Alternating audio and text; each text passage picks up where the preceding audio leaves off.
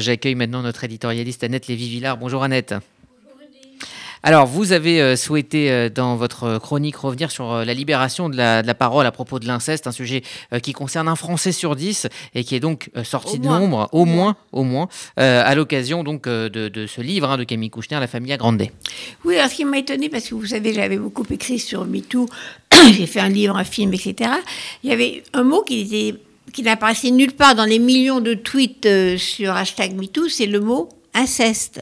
Comme si vraiment c'était le dernier tabou. Et là, enfin, grâce au livre de Camille Kouchner, le mot inceste est, redevenu euh, prononçable. C'est-à-dire qu'on entend maintenant, ce que vous venez de dire, le nombre d'enfants, euh, filles ou garçons qui ont été agressé ou violé par quelqu'un du cercle familial, parce que pour dire que l'inceste, c'est quand même quelqu'un qui a ascendant sur vous, qui soit euh, le père, la mère, euh, l'oncle, le frère, le cousin, c'est une relation quand même d'ascendance et de pouvoir.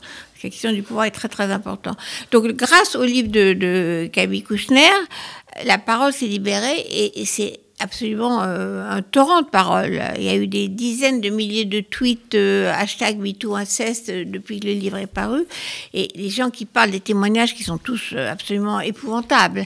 Et je voulais juste signaler celui que j'ai, qui était à la télévision du député La République En Marche, Bruno Kestel, qui a été violé à 11 ans en Corse et qui a témoigné, c'est un témoignage mais vraiment très très très bouleversant il a osé parler pour parler à ses collègues de l'Assemblée nationale pour que les lois bougent. Donc c'est pas simplement euh, un, torrent médiatique, mais c'est également euh, quelque chose qui, j'espère, va faire bouger les lignes, va faire prendre conscience aux députés sur la question du consentement, à quel âge, sur la question de la prescription, est-ce que ça va être imprescriptible, tout ce qui va être en débat à l'Assemblée nationale, grâce à ce témoignage-là, va peut-être être entendu.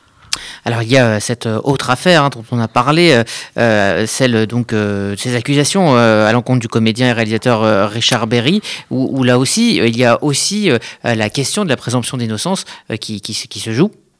Oui, c'est très difficile parce que, encore une fois, c'est la parole de l'un, la parole de l'autre, comme dans les questions de viol en général.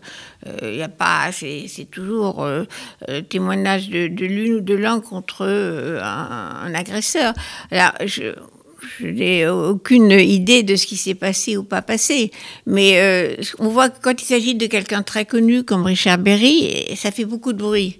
Et quand il y a effectivement des, témoignages de gens qui ne sont pas connus, euh, ça fait beaucoup moins de bruit. Et c'est ce qu'on a vu avec l'affaire Weinstein, euh, parce que c'était quelqu'un de Hollywood, ça, le hashtag MeToo a fait le tour du monde. Maintenant, donc on a plus d'intérêt, si je peux dire entre guillemets, pour ces affaires-là, parce que c'est quelqu'un de connu. Mais je voulais revenir sur le livre de Camille Kouchner, parce que ce qui est intéressant, moi je trouve dans son livre, c'est le milieu c'est le fait que ça a pu se faire, et pendant un an ou deux ans, grosso modo assez longtemps, parce qu'il y avait le, refus de voir ça, ou le refus de dire, ou le refus de parler de tout un milieu, de gauche en l'occurrence, et de gens qui sont capables de s'exprimer, capables de porter plainte, capables de, dire au, type arrête, à Duhamel en l'occurrence arrête, ou des choses comme ça, y compris les gens de sa famille. Et cette, ce silence-là, je pense, j'espère en tout cas, qu'il va être fissuré, qu'on entendra ou on écoutera un petit peu plus les enfants quand ils parlent. Et quels que soient effectivement euh, les, les milieux, parce que ça traverse effectivement toutes les catégories socio-professionnelles. toutes les catégories sociales.